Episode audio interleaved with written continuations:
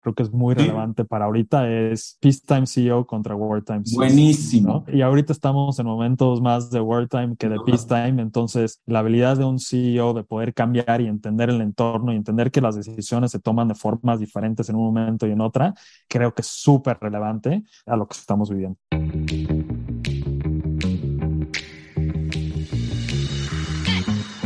Hola, soy Fabrice Serfati. Bienvenido a Read to Lead, el podcast para los emprendedores que quieren llevar sus empresas a otro nivel. Mi querido Bernardo, me da mucho gusto estar aquí contigo. Estamos haciendo historia, platicando de libros y todo esto. Si te parece, te presento rápidamente, mi querido Bernardo. Hoy vamos a hablar de The, Hard Things About Hard Things de Ben Horowitz, pero con gente que lo está viviendo en la trinchera, caray. O sea, ahí. A full, a full. A full. Y hoy, pues como pasa, y que la verdad es que estoy muy agradecido con la vida, pues soy muy afortunado. Gente como tú, Bernardo, se anima a echarse estos palomazos a platicar de esto. Y pues nada, Bernardo Cordero es el founder, es co-founder de Flat, una empresa súper exitosa, muy interesante en el espacio de PropTech. Ahorita yo le voy a dar chance a él que nos cuente un poquito qué hace Flat y que nos cuente un poquito de, de cómo llegó ahí, pero antes de eso, pues estoy viendo aquí tu currículum y se me hace que has hecho de todo, compadre. Te veo de board member en Puntos Colombia, te, te veo de inversionista en Worky con Maya, que también la quiero tener pronto por acá. Te veo de profesor en Easy, este, estuviste en Linio también como co-founder, o sea, increíble lo que has hecho en tu carrera y bueno, también la oportunidad de haber estudiado en la Ibero y en Berkeley, ¿no? El MBA. Entonces, feliz de tenerte aquí. Si nos cuentas un poquito de la parte que no dice tu LinkedIn, te lo voy a agradecer mucho y que nos cuentes a tus redes sociales y que nos cuentes también un poquito de Flat, mi querido Bernardo. Buenísimo. Pues sí, eh, he estado en un poquito de todo para bien o para mal, pero ya eh, diré que los últimos 10 años, eh, pues muy enfocado en temas de tecnología, emprendimiento, etcétera, ¿no? Justo regresé de, de, Berkeley la maestría en el 2012 como parte del equipo que fundamos Linio, eh, empresa de e-commerce generalista. Estuve por allá como, como cinco años desarrollando todo lo que, todo lo que estamos haciendo ahí. Eh, la verdad es que en ese momento había muy poco que estaba pasando en el mundo, en el mundo digital, ¿no? Entonces también con eso en mente, en el 2013 creo que fue, arranqué con otras tres personas la, la Asociación de E-Commerce en México, que se llama ah, Muy importante. Perdóname, no toqué ese tema, discúlpame, pero es increíble el trabajo que están haciendo en la AMBO e increíble la información que están produciendo. Perdóname, pero qué bueno que tocas eso porque habla de la generosidad también tuya en términos de estar construyendo un ecosistema. Sí, eso ha sido un proyecto padrísimo. Este, como mencionaba, empezamos en el 2013, yo creo. Y ahí lo que, lo, que dijimos es, pues la mejor forma de juntarnos eh, o juntar una industria es a través de un evento que genere más recursos y después podemos hacer muchas más cosas alrededor de eso. Entonces también fundamos el Hot Sale, que se ha vuelto un evento gigante y eso nos ha permitido hacer muchas cosas. ¿no? Entonces estuve por ahí y pues, saliendo del niño decido arrancar un fondo tratando de seguir los, los, pasos como gente como tú. Why eh, would you do that, Why would you do that? No sé, no, no, no, no, me explicaste bien lo complicado que, es. Este, entonces arrancamos Strategy, Víctor y yo, eh, y Víctor, que es mi, mi, cofundador en Flat, y que de hecho lo había conocido en la maestría, arrancamos Strategy y ahí invertíamos en empresas de fintech, ¿no? Y nuestra idea era cómo somos primeros tickets en emprendedores que están haciendo cosas en el sector, porque en ese momento conseguir a alguien que te diera un ticket decente, este, pues era difícil en esa etapa tan temprana, ¿no? Y ahí invertimos en empresas como Worky, Covela, este, Clar, este, Verbo y varias otras. Muy buenas. Y la verdad es que nos picó un poco el, eh, eh, la idea de decir, oye, queremos volver a operar, que también te pasa lo opuesto y se te olvida lo complicado que era, que era operar y decidimos arrancar Flat en los 2019. Y pues en eso, en eso estamos los últimos tres años en la locura otra vez de, de, de emprender y pues emocionadísimos con lo que estamos haciendo, ¿no? Y en Flat lo que estamos haciendo, pues somos una, una plataforma completa, ¿no? Un super app de bienes raíces donde juntamos soluciones para vendedores, soluciones para compradores, juntamos un ecosistema en conjunto con brokers, con desarrolladores y hemos creado también toda una vertical de servicios financieros eh, para ayudar a crear más liquidez en el, en, el mercado, ¿no? Y pues llevamos los últimos tres años en esto. Padrísimo. La verdad es que, como dices, eh, un espacio súper interesante. A mí la parte de PropTech me parece que tiene un potencial brutal. Creo que como país todavía tenemos muchas oportunidades para hacerlo mejor desde el punto de vista de la compra y la venta. Hay muchos temas regulatorios y registros y cosas de ese estilo que complican un poquitín el proceso, pero si alguien va a poder romper el status quo alrededor de todo eso son los emprendedores y yo estoy seguro que ustedes van a jugar un papel fundamental en todo ese proceso, caray. Este, sí, y, como estamos platicando, ¿no? He estado en varias industrias, he estado en la parte más de, de, retail e-commerce, estuve invirtiendo en la parte de, fintech y aquí en la parte de, de PropTech o bienes raíces, la verdad es que es una oportunidad gigante, ¿no? Al mismo tiempo es, es increíble el poco avance que ha habido a través de la tecnología pero es el reto más difícil, sin duda, ¿no? O sea, lo que estamos tratando de solucionar tiene una complejidad gigante a través de todos lo los puntos que tenemos que tocar para tratar de solucionar el tema. Pero bueno, no estamos aquí para hacer cosas fáciles, entonces aquí acabamos. Qué padre. Me encanta, me encanta cómo lo dices y además es un muy buen segue para hablar del libro del día de hoy, ¿no? Entonces, pues el libro lo escribe precisamente un operador que se convierte en venture capitalist en algún punto, es Ben Horowitz, es co-founder pues, de uno de los fondos más icónicos de Silicon Valley, ¿no? De A16, Z. Han sido inversionistas en una cantidad de empresas pues completamente transformacionales de cómo hacemos las cosas, ¿no? Desde Airbnb, GitHub, este, Facebook, etcétera. Y, y el libro se llama The Hard Things About Hard Things lo difícil de las cosas difíciles. Y pareciera que esa es como un buen, una buena manera de entrar o de describir la parte de emprendimiento. Entonces, tú sugeriste este libro. Me encantaría escuchar primero cómo te llegó y por qué, por qué lo leíste y luego que me dijeras por qué te pareció que era un buen libro que conversar en el contexto de estos, de este podcast. Sí, pues a ver, yo, yo creo que algo que me gusta de este libro son, un par de cosas, ¿no? Lo, primero es que justo, eh, creo que normalmente cuando estamos acostumbrados a, leer libros de negocios o de emprendedores, etcétera, por lo general nos escuchamos de las cosas buenas, ¿no? leemos el libro de Elon Musk y vemos cómo crean prestas de cohetes o, coches eléctricos y casi, casi parece verse fácil, ¿no? O parece verse tan lejano que dices, híjole, pues coche está en otro, en otro mundo. Y creo que es de los pocos libros que eh, te explica decir, la realidad de las cosas es que es súper complicado, ¿no? Y, me da mucha risa porque justo estaba platicando con, con alguien el otro día eh, de un tema completamente diferente. Me decía, híjole, acabo de tener, acabo de tener mi primer hijo y nadie te platica lo difícil que es esto, ¿no? Nada más te platican la parte increíble y la parte padre.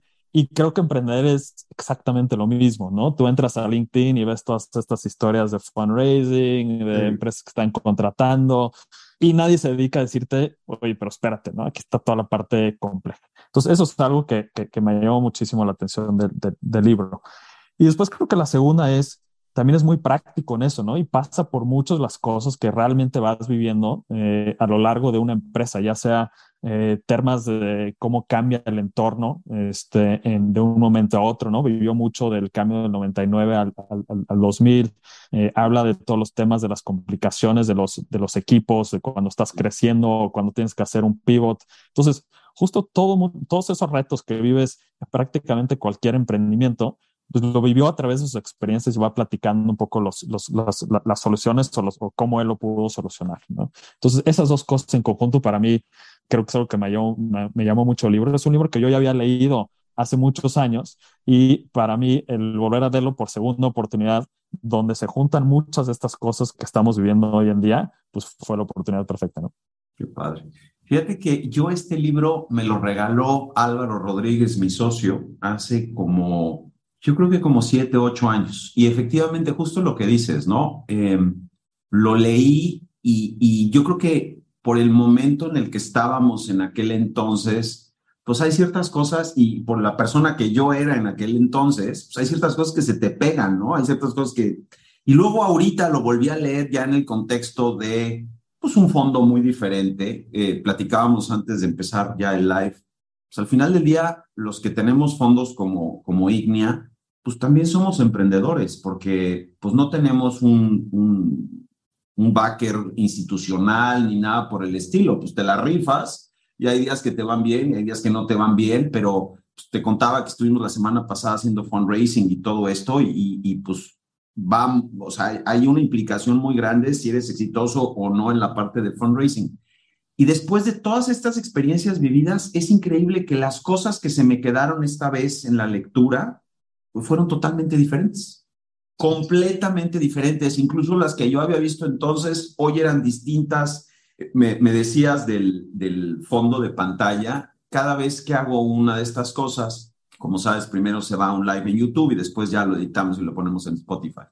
Siempre busco algo que me ayude como a refrescar un poco el concepto del, este, de la conversación. Y en este caso tenía que ver con cómo tienes que reconectar tu cerebro para enfrentar las condiciones complicadas, porque parte de lo que abre el libro, y creo que es de nuestra condición humana, es las cosas difíciles están ahí, como dijiste tú, para que alguien las haga pero las haces con el, con el aprendizaje de otras cosas difíciles que viviste en el pasado, ¿no? Y es, en este caso el libro te ayuda pues, a tener una curva quizá un poco más rápida porque conectas algunos puntos, pero es, es increíble cómo cada vez te encuentras con un reto adicional y con un reto adicional y el mundo del emprendimiento no es diferente y entonces tienes que tener esa gran actitud de llegar y decir, oye, yo puedo con esto, pero le tengo que entrar con todo, o sea, no hay un shortcut ni hay una solución sencilla, tengo que enfrentar las cosas como son, ¿no?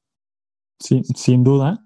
Y otra cosa que creo que, que creo que también te das cuenta es muchas de estas cosas, cada experiencia es un poco diferente, ¿no? Y, muchas de estas cosas también las tienes que vivir. Y hay muchas que las lees, las aprendes, lo que sea, y luego estás en el emprendimiento y te tratas de ir por otro camino y luego te das contra la pared y dices, chingaray, ¿no? Ya lo había que aprendido, ¿no? En lo teórico, pero hasta que no me di en topes en la parte práctica, eh, no me di cuenta que tenía que ser por, por, por, por allá, ¿no? Y, y, creo que este libro es bueno porque te, te, te, está recordando mucho de esa parte de, más práctica del, del, del, día a día, pero lamentablemente muchos de nosotros nos vamos a seguir pegando contra la pared hasta que digamos, ah, sí, ya lo había leído, ¿no? ¿Y por qué me fui por el otro camino? Pero bueno.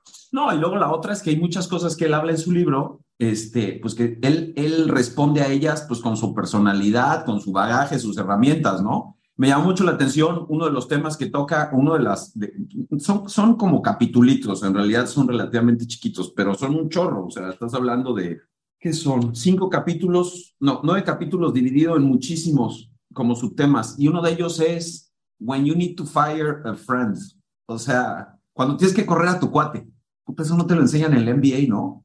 Sí, y, todo el tema, y, todo el tema alrededor de contrataciones, por ejemplo, hay una parte súper interesante que habla de cuando creces como empresa, cómo crece el equipo, ¿no? Y que, y que muchas veces, por ejemplo, hay presión sobre, y, y una que me encanta es, oye, ¿cuándo vas a traer a la persona mega senior a llevar la parte de ventas de, de, de, de, tu empresa porque estás creciendo rapidísimo y tienes que estar preparado para eso?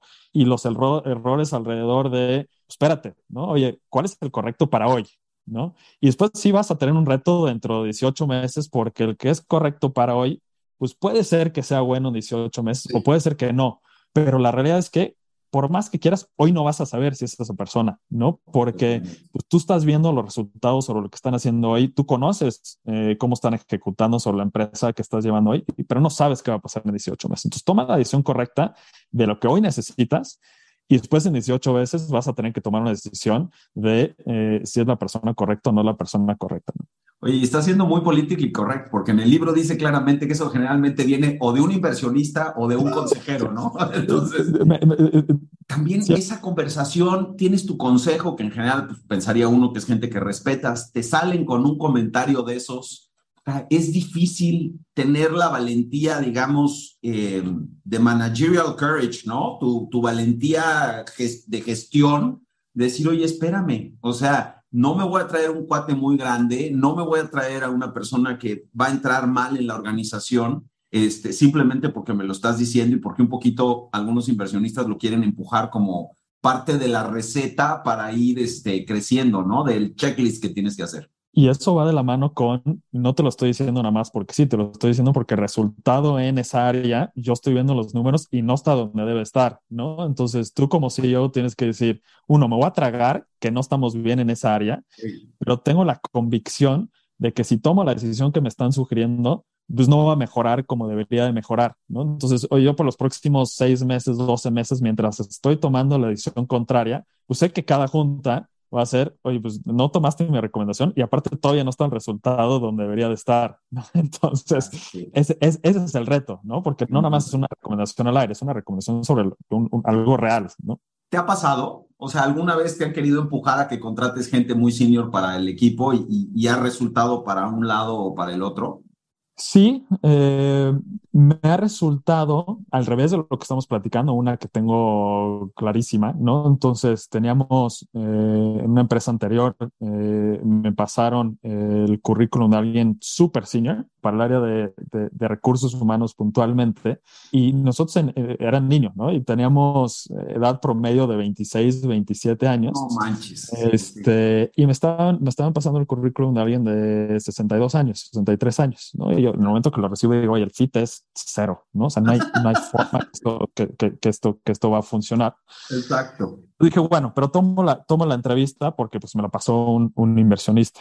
Ahí llegó la mismita historia, ¿no? La mismita historia, pero tomé la decisión contraria, ¿no? Y la decisión fue, híjole, yo creo que en este caso igual es exactamente lo que necesitamos, ¿no? Necesitamos a alguien del otro lado del espectro que nos venga a decir, oye, niños de 25, 26 años están haciendo las cosas mal, vamos por este camino. Y fue de las mejores contrataciones que hemos hecho, que justo fue un poco el contrario, decir, oye, traer a alguien un poquito diferente a la cultura que teníamos que podía marcarnos una, una, una cierta línea. Entonces eso va con lo que estamos platicando algo antes, ¿no? Oye, no todo es regla, ¿no? Y hay que entender en ese momento qué es lo que necesita la organización y poder tomar una, una, una decisión.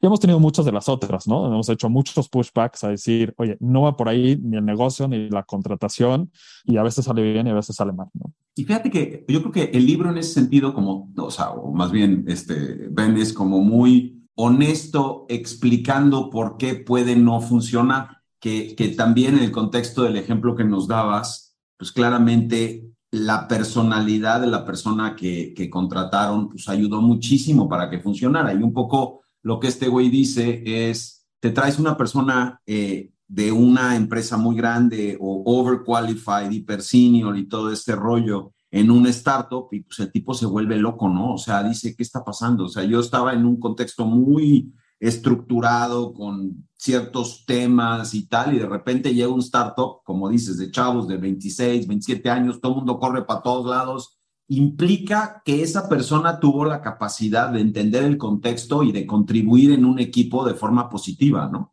Y que en el 99% de los casos, en mi experiencia, hubiera sido la contratación equivocada, ¿no? Porque de hecho, si, si ves cómo contratamos en, en Flat, contratamos mucho más por personalidad, por hambre, algo que decimos mucho eso, y contratamos por lo que no se puede enseñar, ¿no? Y lo que no se puede enseñar es alguien que viene con hambre, alguien que quiere cambiar las cosas, mucho más allá de contratar por experiencia y más eh, en las etapas tempranas de las empresas donde necesitas ese empuje para poder crear y cambiar las, las, las cosas dentro de la organización, ¿no? Y eso en un entorno donde híjole, pues puedes contratar a alguien con 20 años de experiencia en marketing, pero como se hace marketing hoy, es completamente diferente a cómo se hacía marketing hace tres años y completamente diferente a cómo se hace hace 10. Entonces, más vale que sea alguien que está dispuesto a aprender y alguien que está dispuesto a hacer las cosas por sí solo. contratamos mucho más por ese lado. ¿no? Fíjate que algo que me encantó que, que decía el, el libro, que me pareció que fue como me dio un aha moment también para mí, decía que a la gente la tienes que contratar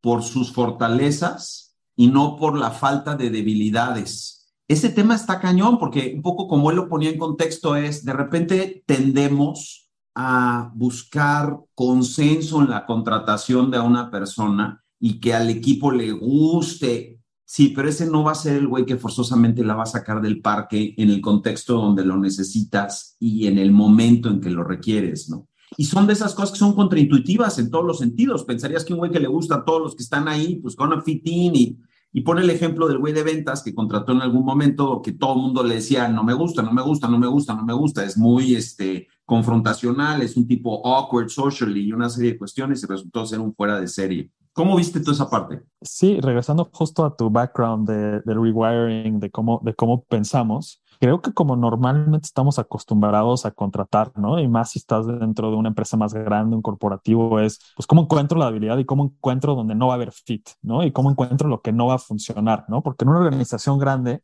eh, el reto es, oye, pues lo que no puedes llegar aquí es a chocar contra, contra el ecosistema, contra las reglas, como la forma de operar. Eh, y entonces tienes que pensar un poco diferente y creo que es algo que yo en lo particular creo que no hago, no hago bien y no lo tenía, no, no lo tenía tan claro hasta que justo salió esa parte en el libro que dices, chincara, pues igual y muchas veces estoy entrando a estas, a estas entrevistas, a, hablar con, con talento, etcétera, buscando el punto negativo en vez de al revés. Entonces, para mí fue, fue, fue y más leyéndolo por, por segunda vez, el decir, oye, pues creo que no me quedó claro en la primera y, y, y, que, que, en la segunda me tengo que llevar del libro porque, porque claramente creo que siempre he estado mucho más sesgado de decir, oye, ¿por qué no va a funcionar? ¿no? Y en un early stage creo que no jala. Y, no, y fíjate, es súper interesante. Yo, yo vengo de una carrera, primero fui banquero y después trabajé en compañías muy grandes antes de, del tema de, de Ignea. Justo lo que dices, las organizaciones con muchos procesos, y, y, en el libro se hablan de procesos, vamos para allá ahorita, pero las organizaciones que ya tienen un tema como muy estructurado, como muy armado, buscas gente que no venga a hacer olas, ¿no? Y en el contexto de un startup, lo que necesitas es gente que haga muchas olas. O sea, ¿cómo, cómo como CEO construyes toda una plataforma eh, de crecimiento con mucha gente, con talentos muy particulares y que todos están haciendo olas eh, al mismo tiempo? Y ese es un súper reto, ¿no? Sí, es un súper reto. Y no nada más no nada más a la contratación, ya, ya estando las empresas oh, siempre hay un reto de decir, eh, siempre tenemos esta percepción, yo siempre he empujado mucho el tema de cultura y todos los que estamos aquí eh, tenemos una misma visión de, cultura y trabajar con, con el resto del equipo, pero siempre hay un talento por ahí que es un gran talento, pero choca de alguna forma con otras áreas o choca de alguna forma con la cultura. Y ahí viene un poco la parte del, del arte de decir, oye, lo que nos agrega como empresa, cómo se compara contra lo que nos está pegando en cultura o que me está afectando los otros equipos. Este, ya ni me acuerdo si eran, si, si, era en este libro, creo que hablaba de, de Dennis Rodman y de los, de, los Bulls. ah, bueno, pues sí. de Phil Jackson, claro. Oye, a ver, pero eso es él, ¿no? Eso es Dennis Rodman y hay lugar para uno. Exacto. Locura, hacer las locuras que hace este cuate, porque le estoy dando chance a él y nos ayuda a todo el mundo en el día a día pero no le doy esa chance a nadie más y que quede clarísimo. Eh, pero eso es un rol difícil, ¿no? Porque lo que nos dice un libro de texto es, no, no, no, espérate, es cultura y si alguien va en contra de la cultura, lo tienes que sacar. Fíjate que además, si lo pones en el contexto que se lo decía Michael Jordan, se vuelve todavía más interesante, cabrón. Este, imagínate tener los cojones de sentarte con Michael Jordan y decirle, no, güey, eso que ves que está haciendo Dennis Rodman, tú no lo vas a poder hacer. o sea, güey, si se enoja y se va, you're fucked, cabrón. But there's, a, there's one place for a Dennis Rodman in, the, in this team. Eso es lo que dice el libro y lo que sí, decía sí, me, encantó, me encantó esa parte. Espectacular. No, tiene una serie de anécdotas muy divertidas. A mí, de las, de las cosas que, que me gustó, o sea, desde el inicio del libro, y fíjate, este es el segundo libro que leemos, que leemos de Ben Horowitz. El, el primero fue You Are, ¿cómo es? You are what you do, una cosa por el estilo. Y siempre tiene que ver con temas de, como de cultura. Me llama mucho la atención que el contexto, o sea, que arranque el contexto de la conversación diciendo, se trata de generar canales de comunicación y de transparencia alrededor de toda la organización. Y, y parte del esfuerzo del CEO es comunicar claramente, es ser transparente, eh, porque de otra manera hay un costo grande para la organización. ¿Cómo, cómo lo vives tú en Flat esa parte? Sí, todo el tema de transparencia eh, es un tema súper interesante porque creo que, creo que igualmente cuando, cuando empecé en estos temas de emprendimiento y creo que todavía estoy algo sesgado a eso, como director o como CEO siempre traes esta visión de cómo escudo al equipo, ¿no? O sea, cómo, cómo yo tomo eh, todas las preocupaciones, sea, oye, me preocupa muchísimo que no está funcionando esto en el negocio o temas de fundraising o temas de mercado en general. Y siempre tratas de llegar a la empresa con una visión de las cosas van bien, ¿no? Y no se preocupen, ahí vamos y las cosas van a salir. Y el punto de Ben, que creo que es muy bueno, es, híjole, es un gran error, ¿no? Porque eh, si, si no logras llegar con transparencia uno, eh, toda la location de, oye, dónde metes gente y dónde resuelve los problemas y cómo juntas y que, que, no nada más eres una persona resolviendo ese problema, sino es toda la organización resolviendo ese claro. problema. Y algo que he encontrado en Flat, que te acabas sorprendiendo para bien, te preocupa como, como, como director cómo se lo va a tomar el equipo y después te das cuenta que un equipo bueno que entiende qué está pasando y que por más que tratas de esconder y poner una cara bonita, entienden perfectamente todo lo que está pasando. Y dos, acabas cuando empiezas a ver que dicen, ok, perfecto, ya entendimos la situación, ya no las platicaste, vemos que este tema está complicadísimo. que se ponen las pilas y empiezan a ejecutar sobre eso, dices, ok, está clarísimo que ese tiene que ser el camino, ¿no? Y que de repente ves a todo el equipo enfocado en resolver esos temas. La verdad es que es increíble. Y dices, chingaray, pues debí de haber sido, eh, debí de haber esta lección hace 20 años porque te estás tragando todos los problemas y te los quedas, lo cual no es bueno para ti, no es bueno para, para, para tu salud y no es bueno para la empresa. Entonces, creo que ese es un gran punto que la mayoría de nosotros nos equivocamos en pensar que nuestro foco como, como CEOs o directores es escudar a los equipos de ese problema, porque si no, chin, se van a ir o se van a asustar o se van a preocupar y es la decisión completamente equivocada.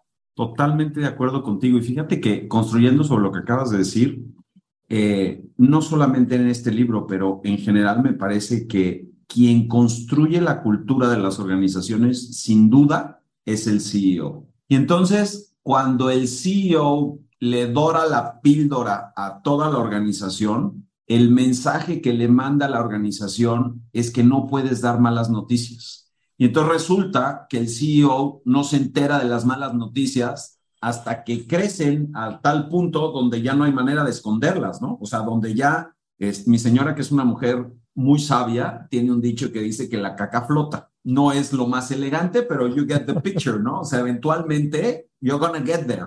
Y, y es conversaciones, por ejemplo, que yo tengo con mis hijos. O sea, yo prefiero que tú me digas las cosas en cuanto pasan y que juntos encontremos la manera de solucionarlos o al menos esté yo al tanto de que está pasando versus el hecho de que pues a lo mejor no me lo dices por la razón que sea y eventualmente crece hasta un punto en donde lo pudimos haber resuelto mucho más fácilmente si lo hubiéramos cachado antes que si lo cachamos ahorita, donde ya el tema está completamente sobreescalado y, y el resolverlo va a implicar un, dolor mucho mayor que el que hubiera sido antes, ¿no? Y quieres en la organización gente que te diga, oye, aquí está pasando algo y necesitamos ponerle atención y tú tienes que ser uno de los primeros que generen esa dinámica, ¿no? Y que van a aguantar los trancazos de cómo se mueven las cosas, ¿no? Porque, y, y, creo que está muy relacionado, me acuerdo, eh, me acuerdo estando en la maestría o antes, cuando, cuando hablabas justo con, con, con VCs y le decías, oye, pues tú en qué inviertes y cómo te fijas y qué inviertes. Y una de las primeras cosas que, que, que siempre dicen es, oye, invertimos en equipos. Y cuando lo escuchas por primera vez dices,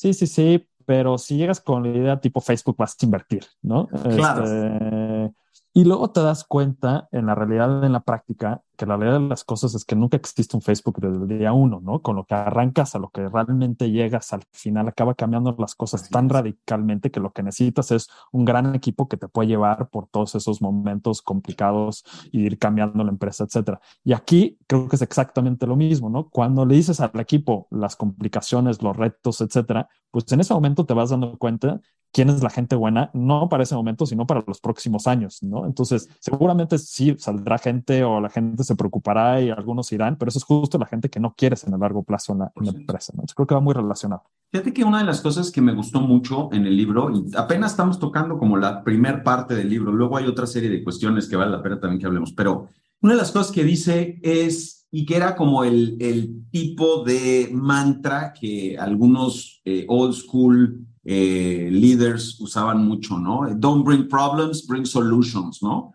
O if you don't bring a solution, then you're part of the problem.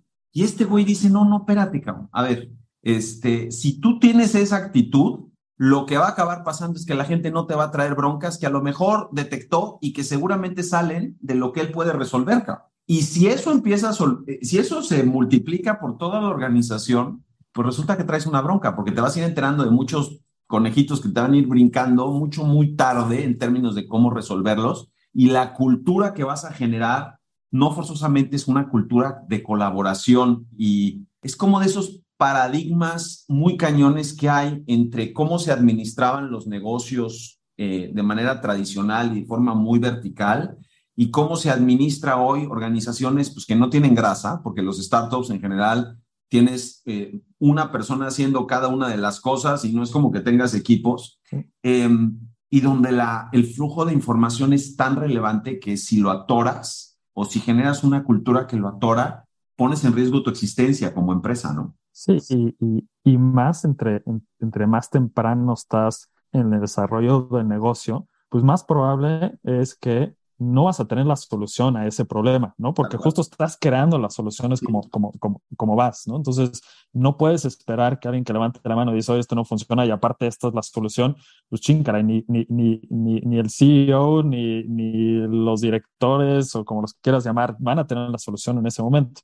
Entonces, más vale que permites que alguien pueda levantar la mano y decir, oye, es un problema, no tengo ni idea, uno, por qué es un problema, porque en muchos casos no nada más es, no tengo la solución, ¿no? Muchos, en muchos casos es, ni siquiera sé por qué es problema, porque ni siquiera está la información bien hecha para explicarte por qué, ¿no? Porque, eh, y eso lo ves muchísimo, es, oye, levanté la mano y tenemos este demo, ok, explícame cuál es el problema y muchas veces no sé, ¿no? Porque pues, pues no, tenemos los sistemas bien elaborados. Exacto. Exacto. Entonces es, es, es, es, eso, ¿no? O sea, creo que entre, entre más temprano estás, sin duda, y también hablaba el libro donde, donde platicaba decir, oye, pues no nada más es eso, también muchas veces tienes gente que dice, oye, tengo una solución y creo que la solución o la solución la vamos a hacer en tres meses. ¿Y qué vas a hacer con esa persona si no nada más propuso una solución, dijo que la vas a hacer en tres meses, pero la logró en nueve meses en vez de en los tres meses? Y tienes un reto porque de un lado tienes a alguien súper productivo que te está diciendo, oye, yo lo voy a resolver, eh, te lo voy a entregar en tres meses, pero por otro lado no cumplió, ¿no? realmente no cumplió con lo que te dijo. Entonces, ese reto de management también es bien complicado porque no puedes decir, ah, pues ok, no pasa nada, no cumpliste, pero por el otro lado no puedes desincentivar que la gente, uno sea agresivo en los tiempos de lo que van a cumplir y, en ser el que propone una solución, ¿no? Entonces, esas son las cosas que hasta que las vives tienes que ir viendo cuál es la, cuál es la fórmula correcta y también cada personalidad es diferente, ¿no? Hay, hay gente que tú puedes ir y decirles, oye, tú me prometiste tres meses y van seis meses y no me lo has entregado y lo agarran bien y ponen las pilas y te lo entregan rápido. Hay otra gente que los matas con eso, ¿no? Entonces también tienes que, aprender cómo lidiar con diferentes personalidades dentro de, dentro de una organización. Fíjate que me encanta cómo lo puso él, que es accountability for efforts or accountability for results. Y es, es justo el, el, el caso que estás describiendo, ¿no? El güey que dijo, oye, yo hago esto en tanto tiempo y eventualmente sí lo hizo, pero ¿qué le vas a, pero se tardó más, entonces ¿qué le aplaudes? ¿El resultado o el esfuerzo que le está poniendo? Y la verdad es que como dices tú, la respuesta que él propone en el libro, pues no es tajante, ¿no? Pero tiene que ver también con el nivel de responsabilidad de la persona dentro de la organización. Porque si es una persona relativamente junior y eventualmente está llegando ahí, pues le quieres aplaudir el esfuerzo y como dijiste, tienes toda la razón, la iniciativa. Pero si es una persona más senior, esperarías que hubiera considerado todo lo que tenía que hacer para dar el resultado en el tiempo que se comprometió a hacerlo, ¿no? Es muy difícil y creo que gran parte del ser un CEO exitoso de un startup es ser capaz de navegar entre personalidades y de entender cómo sacar lo mejor que tiene esa gente para su contribución al, digamos, al, al, equipo, al bien común, a lo que están construyendo, ¿no?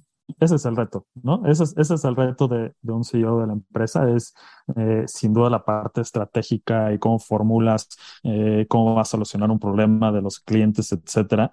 Pero de la mano de eso es la organización, ¿no? Y la organización es, pues, cómo incentivas, cómo tienes las personas correctas en los, en los roles correctos y cómo, cómo puedes crear soluciones alrededor de todos estos problemas eh, más administrativos y de organización. Ahora, lo que me gusta mucho también del libro es que en realidad no solamente presenta la bronca, sino pone algunos ejemplos de cosas este, que él vivió o que observó o de gente que conoció y entonces te da como una pintadita de opciones de para dónde te quieres ir. Y uno de los temas, estaba yo revisando aquí mis notas, habla de los tipos de liderazgos, ¿no? Y entonces dice, the ability to articulate the vision, y es the Steve Jobs attribute, ¿no? Y luego, the right kind of ambition, y ese es Bill Campbell, que además yo estoy muy intrigado por Bill Campbell porque lo veo por todos los libros de liderazgo y todos los libros de Silicon Valley. Es, o sea, ya falleció, pero me hubiera encantado conocerlo. Y luego The Ability to Achieve the Vision de Andy Grove Attribute, ¿no? Del, este, ese estilo en particular. Y, y, es increíble cómo construye, pues, ciertas, eh, pues, como fichas técnicas, por ponerlo de alguna forma, de cada uno de esos liderazgos, ¿no? Y entonces te dice, pues, tienes de vainilla, tienes de chocolate y tienes de fresa. Y también donde naturalmente tú te sientes como mucho más, tienes tu inclinación natural a caer en uno de esos buckets. Y pues somos personas, o sea, no puedes evitar tener un estilo como, como tuyo, que viene producto de, pues, de cómo eres, de tu carácter, de tus vivencias y tus aprendizajes. ¿Dónde te pones tú? Siempre hay muchas líneas grises, ¿no? Pero, pero yo diría que, que, soy mucho más hacia el uno, ¿no? A mí eh, la parte que, que, me apasiona mucho más eh, en, en, el día a día y donde cuando divides tu tiempo, dices, oye, ¿dónde le he dedicado más tiempo? Pues ahí solito, de cierta forma, te vas metiendo un bucket. Eh, y creo que yo siempre he estado mucho más del lado del uno, ¿no? Decir, oye, ¿cómo? Es mucho más estratégico, visión, este, mercados, competencia, todo esto. 100%, ¿no? Y cuál es el problema del cliente, cuál es la visión, cómo lo podemos resolver, este, qué partnerships tenemos que hacer para hacer eso, este, oye, si quisiéramos hacer un M&A, ¿con quién nos tendríamos que, que, que, juntar? Este, el mercado está cambiando radicalmente, eso qué implica para la empresa y qué cambios tenemos que hacer. Eh, todo eso para mí, eh, diría que es muchísimo más natural, ¿no? Y, y, y, sí, y es, y es un poco donde, donde, acabo, donde acabo gastando más de mi, más de mi tiempo este, y creo que eso se ve a lo largo de las diferentes empresas en las que he estado. Naturalmente, mi tendencia ha sido mucho más enfoque en esa, en esa parte de negocio. Y creo que eh, no nada más es que me gusta más, eh, me gustaría pensar que es donde aporto más valor a las, a las organizaciones. ¿Y quién hace el 2? Porque eventualmente hay que hacer el 2 también. Que el 2 es la estructuración, la operación, los procesos, la ejecución, los tiempos, todo esto. ¿Cómo resuelves eso? Pues uno creo que ha tenido muchísima suerte porque justo Vic, mi cofundador, pues creo que eh, tiene muchísimo de eso, ¿no? Él es el que no va a dejar ir ningún detalle de la operación, de eh, nos metemos a los negocios y a un área, él se va a meter hasta la última parte de la parte operativa, eh, que yo le empujo y digo, Vic, suéltalo un poquito, no vamos a dejar, y esta es la visión, y el equipo, y, él no puede, ¿no? Se va a meter y, y, nos va a ayudar. Y creo que eso justo eh, nos combina muy bien, ¿no? Porque yo sé, yo sé que si suelto un poquito esa parte operativa, que ahí va a estar Vic metidísimo en esa, en, esa parte, y no nada más Vic, ¿no? O sea, creo que al final de cuentas, pues la organización también se tiene que ir, tienes que ir creando una organización que va de cierta forma complementando donde están las fortalezas o no de los, de los directores de la empresa. Entonces, pues uno, eh, pues creo que tenemos un equipo que es muy dos, ¿no? Donde es gente eh, muy operativa que, que, podemos soltar y que sabemos que eh, van a estar ejecutando hasta, hasta el último detalle. Y creo que eso es, creo, creo que es bastante básico. Y creo que también pues hay un arte y eso también se aprende muy, muy difícil después de mucho tiempo y creo que nunca llegas al punto óptimo de eh, como si o dónde te metes y dónde no te metes, ¿no? Y creo que es un reto porque pues uno también va evolucionando con la empresa, ¿no? Donde estás al principio de la empresa, donde dices, oye, qué bueno que seas visionario y el rollo y que quieres hablar de estrategia, pero son tres personas y más vale que alguien se ejecute y se meta hasta el último detalle y tienes que saber que estás en esa etapa de, de la empresa y eso también va, va cambiando conforme vas creciendo y dices, oye, en este momento y en esta área pues me siento cómodo con el director que está ahí, que puedo soltar un poquito más, pero está explotando en esta otra área y más vale que me meta al detalle y ver qué no está funcionando en el operativo. ¿no? Y creo que es algo que también vas creciendo eh, conforme van creciendo las empresas en las que estás o conforme vas aprendiendo este, de este mundo. Es súper interesante lo que dices, eh, porque creo que el, el, la gran habilidad que tienes que tener como CEO de un startup hoy en día es y, yo no solamente creo que sea del startup, pero en el contexto de la conversión que estamos teniendo, es la habilidad de conectar con gente, o sea, de, leer a los humanos que están alrededor de ti. Y, la razón por la que lo digo es conforme estabas, ustedes todavía están muy lejos de, esta situación, pero el libro habla de la sucesión del CEO. Y entonces lo que dice, que me pareció, la verdad es que no lo tenía yo claro, me pareció apasionante, es tú ser un uno, como en el caso tuyo, y tener un equipo o tener un co-founder que es dos, y abajo de ellos tener unos y doces, dependiendo de lo que se necesita, genera ciertos retos o ciertas oportunidades o ciertas condiciones para los procesos de sucesión. Y pone el ejemplo de Jack Welch, que a mí me tocó, o sea, a mí me tocó la época de G, yo no trabajé en G, pero pues era todo un fenómeno de la industria y resulta, yo no sabía que Jack Welch estaba, digamos, organizacionalmente dos niveles abajo de a quien reemplazó, porque quien estaba antes de él, o sea, como cabeza de G, era un número uno, había una serie de números dos que ejecutaban muy bien en cada una de las divisiones, pero lo que necesitaban era traer un número uno otra vez, porque precisamente había que darle toda la continuidad a ese conglomerado tan gigantesco. Y al momento donde marcan, donde, donde el consejo de, de G trae a Jack Welch a hacerse cargo, todo ese espacio de números 12 pues se van. O sea, imagínate el nivel de frustración de decir, güey, yo voy por ese puesto y de repente me traen un chango que trabajaba para mí, pues, ¿dónde veo yo? O sea, ¿de qué, ¿no? ¿Qué pasó? Es, es, es increíble ese ejemplo, ¿no? Que yo, yo, tampoco lo tenía claro, pero sí, la, y, y, la verdad es que no, o sea, creo que no lo, creo que muchas veces lo, lo intuyes, ¿no? Sí. cuando, cuando estás pensando y creo que, porque no nada más es a nivel de CEO, ¿no? Vives eso a, a, a nivel de organización todos sí. los días donde tienes sí. a alguien eh, que opera de forma increíble y después dices, oye, pues ahora quién va a tomar un rol de manager porque ahora hay 10 personas en ese equipo y alguien tiene que agarrar el liderazgo. Y creo que hay cierta intuición de decir, chincara, creo que esta persona eh, ejecuta muy bien, pero no estoy seguro si esta persona va a poder agarrar este rol de liderazgo, de visión del área, etcétera. Eh, pero creo que el, el, libro lo lleva a una parte mucho más estratégica, de decir, a ver, entiendo por qué estás tomando esas decisiones, ¿no? Y pones mucho más en decir, a ver, es un uno, es un dos, esta parte de la empresa, ¿qué necesita? Y eso se traduce a cualquier área de la empresa o se traduce al CEO como fue, como fue el, un, un, gran ejemplo. Pero la verdad es que la verdad es que es súper interesante. Y, y, y, la verdad, a mí, de lo, que me, de lo que más me llama la atención del libro y que me gusta, estoy revisando otra vez notas, es, me gusta mucho que te dice, oye, a ver, esto es a lo que te puedes encontrar, de esta forma lo vas a identificar y esto es lo que, lo que deberías de hacer un poquito como para, como, o, más bien, no lo que deberías hacer, lo que yo hice cuando me encontré en esta situación y que me funcionó, ¿no? Una de las de los temas en lo que a lo que le dedica muchísimo tiempo, y creo que tú aludiste a eso al principio, es la retroalimentación, o sea, el feedback, esa, ese espacio, hay todo un capítulo de one-on-ones, ¿no? Te dice, oye, a ver, no te hagas bolas, esto no es solamente tener esos espacios específicos que hay que tenerlos, no hay duda, y construidos y estructurados, but this is about communication, o sea, this is about sentarte con la gente y tener conversaciones. ¿Cómo sientes eso tú? ¿Tiene algo que ver con un este, estilo particular o cómo, cómo lo vas viviendo? Sí, a ver, creo que hemos hecho, eh, creo que siempre haces muchas cosas mal, pero creo que es una de las cosas que hemos hecho relativamente bien desde el, desde el principio, eh, donde creo que siempre hemos tenido el espacio para decir cómo creamos esos one-on-ones directo con el equipo, porque, y, lo menciona en el libro, ¿no? O sea, en, en qué otro momento van a salir esas cosas que quieres aprender de la organización, que si no nadie va a venir a tocarte a la puerta a decir, oye, está pasando esto en el equipo o me está pasando esto a mí en particular que no. No te lo van a mandar por escrito. Está clarísimo que no te van a mandar un mail diciendo este güey está medio menso y la está regando totalmente, ¿no? Sí, y aquí viene, creo que no la, no la habla en el libro, ¿no? Pero la técnica de decir, platícame, ¿no? Sí. ¿Cómo vas? ¿no? Y que te digan algo que digas, sí, ¿qué más? ¿No? Este...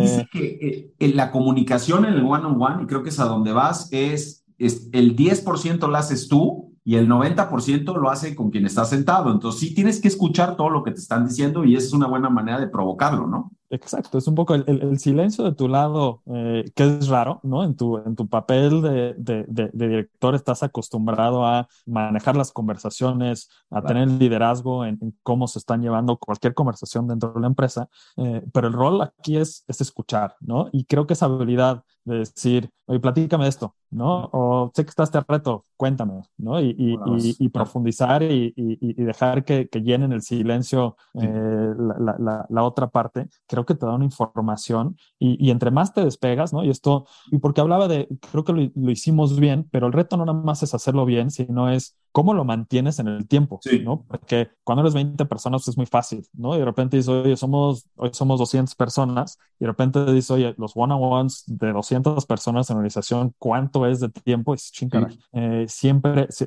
siempre hay ese empuje a decir, oye, ¿cómo empezamos a cortar? Y es una de las cosas que creo que, creo que no debemos de cortar, eh, pero lo tienes que tener muy estructurado porque ya no nada más eres tú teniendo el one-on-one con el resto del equipo, sino ya eres la cabeza de cada una de las áreas teniendo sus one-on-ones y que les enseñes a cómo cómo deberían de ser, ¿no? Y eso es, y eso es, es el agrégale el pequeño componente de la pandemia y del trabajo remoto, porque el gran reto ahorita es cómo le haces para construir esos espacios en donde la gente tenga estas conversaciones que muchas veces se dan de temas completamente, o sea, de manera completamente informal, ¿no? O sea, y, y hoy, how do you do that?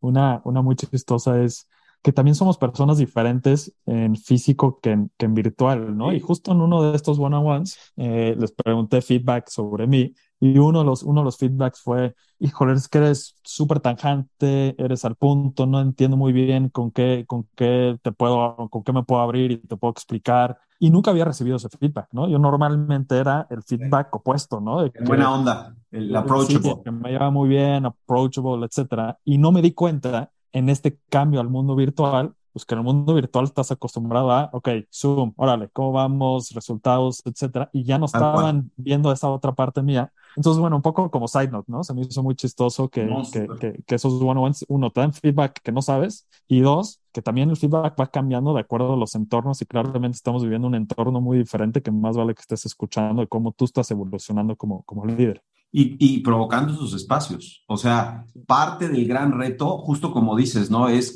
no ser tan transaccional en cuanto a tus comunicaciones y abrir esos espacios que a lo mejor son pues completamente desarticulados desde el punto de vista de agenda, al menos específica y como mucho más constructivos en términos de conversaciones que pueden eh, no tener un fin específico para conectarte al Zoom, ¿no? Creo que, de hecho, creo que el futuro del trabajo, el futuro de las organizaciones, el futuro de la manera como colaboramos y la forma como vamos a volver a reencontrarnos en oficinas, va a responder totalmente a eso, va a responder al hecho de que las oficinas se van a convertir en espacios donde vas a llegar a colaborar, donde vas a tener espacios para retroalimentar, donde vas a tener reuniones, pero no quiere decir que sean espacios a los que tengas que presentar todos los días desde las 9 de la mañana hasta las 7 de la noche porque, porque digo, si me apuras a mí, yo estoy aquí en mi oficina en la casa, estoy encantado, me siento muy productivo,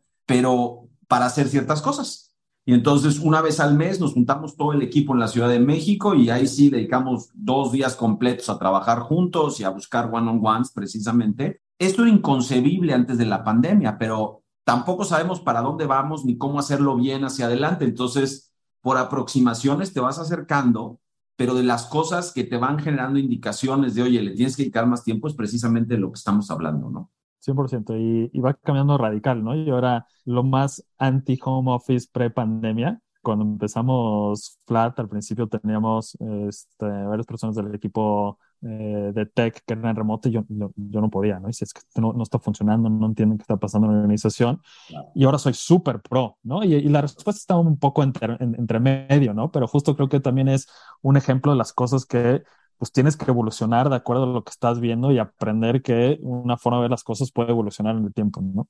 Fíjate que hay, hay, varias cosas que desafortunadamente se nos van a quedar un poquito en el tintero, pero de las cosas que yo recomiendo mucho que, que la gente lea el libro es temas relacionados con, por ejemplo, hay una parte que dice perks contra cultura, ¿no? Y de repente pensamos que construimos cultura dando clases de yoga y construimos cultura trayendo perros a la oficina, ¿no? Y este güey es muy claro de que, no, a ver, no te hagas bolas, esa es una eh, prestación, that's a perk, pero no es tu cultura, no, no te convierte en quién eres. Lo que te convierte es una organización que permite a sus colaboradores que traigan perros, pero no te convierte en una cultura abierta. Tienes que trabajar para construir esa cultura. Me pareció súper interesante ponerlo en esos términos porque hoy en día vas a un cowork y pues obviamente quieres jugar ping pong y tomarte una cerveza y eso no forzosamente hace que sea una cultura donde la gente colabore, ¿no? Sí, y, creo que va de la mano mucho, pues, no sé, muchas veces ves estos premios de eh, las mejores empresas para donde trabajas, etcétera, y, y, luego ves la realidad de, la, de, de, las culturas y dices, híjole, pues esa no, esa no quiero que sea mi, mi cultura, ¿no? Entonces,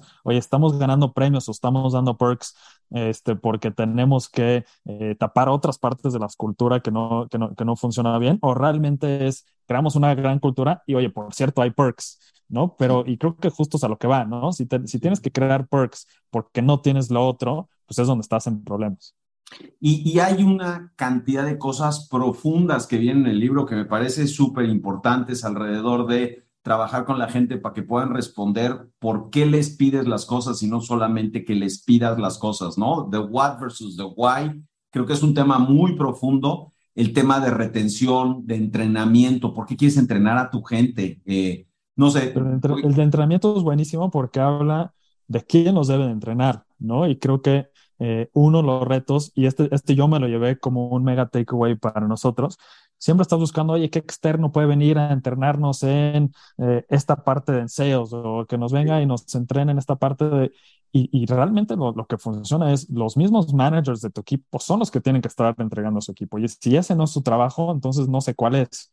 Este, entonces nosotros como directores o cada uno de los directores de su área, mucho de su tiempo tiene que ser en cómo multiplico que el equipo haga un gran trabajo. Y la única forma de hacer eso es con gran entrenamiento y el responsable de eso tiene que ser el líder de ese equipo. Y ese para mí fue un gran takeaway.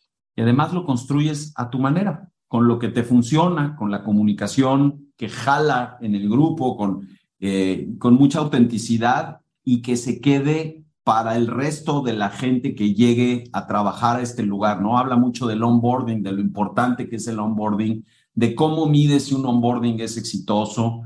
Eh, de las otras cosas que me gustaron muchísimo es todo el tema alrededor de la salud mental de los CEOs, este tema de cómo construye resiliencia.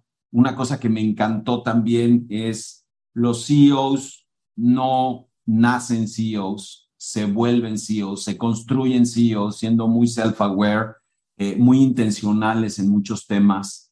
Es, un, es una, te agradezco mucho haber propuesto el libro porque creo que es una gran lectura para cualquier persona que está emprendiendo y que de repente dice, puta, soy marciano. O sea, nadie le pasa esto, porque aparte esa es la otra, tú tienes un co-founder, güey, mucha gente que no tiene co-founders, ¿no?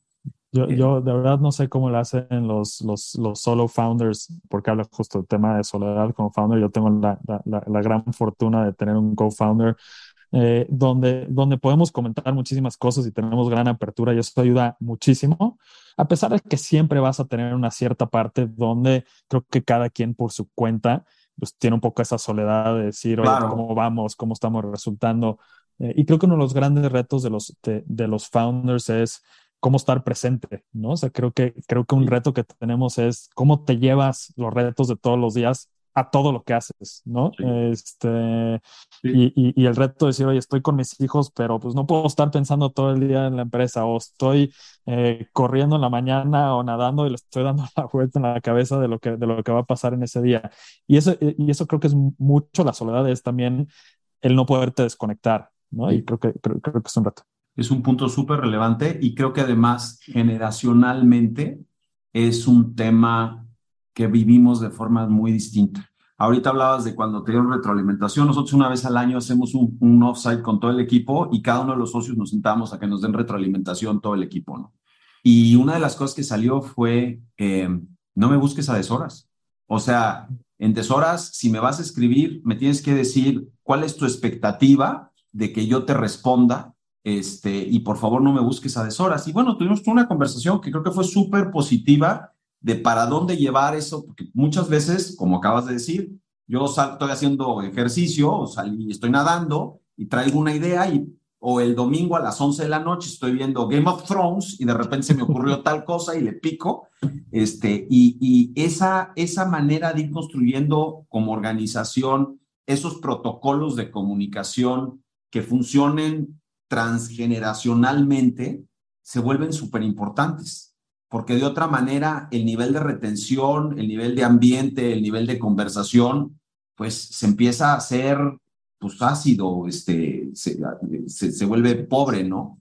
Pues quiero ser muy respetuoso de tu tiempo, porque muy generosamente, este, aunque no lo crean, no le estoy pagando a Bernardo para tenerlo aquí platicando ni nada. Este es algo que, que los founders y en este medio en, espe en, especial, yo me siento muy afortunado porque entendemos que todo esto se construye con la base de colaboración y entonces no quiero tampoco extenderme demasiado, porque sé que tienes una cita ahorita, pero te quiero, te quiero agradecer muchísimo, Bernardo, el que nos dedicaras primero el tiempo para releer el libro, porque pues, toma tiempo, y luego esta conversación que me parece que ha sido súper rica y súper honesta y como muy puntual. Eh, tus ejemplos han sido muy buenos y yo estoy seguro que quien vuelva a escuchar esto se va a llevar buenas enseñanzas para, para adelante.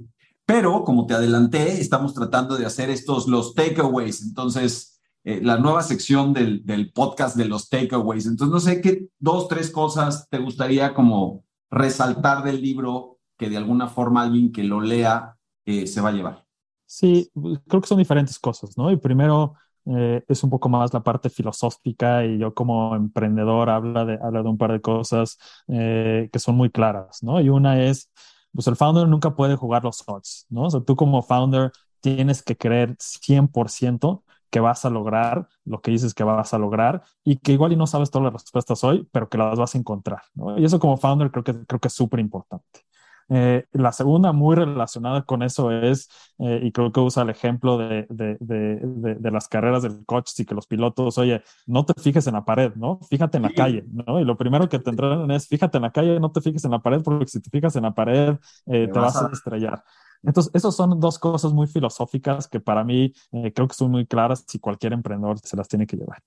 Después hay cosas mucho más prácticas, ¿no? Y para mí eh, la parte, hay muchas, ¿no? A mí me encantaron, por ejemplo, todo el tema de los, de, de, los equipos y el management del equipo y cómo tienes que ir eh, evolucionando con los equipos conforme vas creciendo las empresas. Eh, para mí es algo que, que, cada vez tengo que aprender y que creo que podemos mejorar muchísimo. La parte de eh, que justo hablábamos ahorita, de cómo vas eh, educando al equipo y cómo vas eh, enseñándoles cómo hacer mejor las cosas y que eso lo tiene que ser el mismo manager de los equipos, tiene que ser la persona que está enseñando cómo se hacen mejor las cosas en esta, en esa empresa. Creo que para mí es un takeaway gigante para mí y pues creo que sin duda toda esa parte de training. Para mí esos son temas súper importantes para mí como los muchos otros que estuvimos comentando en la, en la llamada.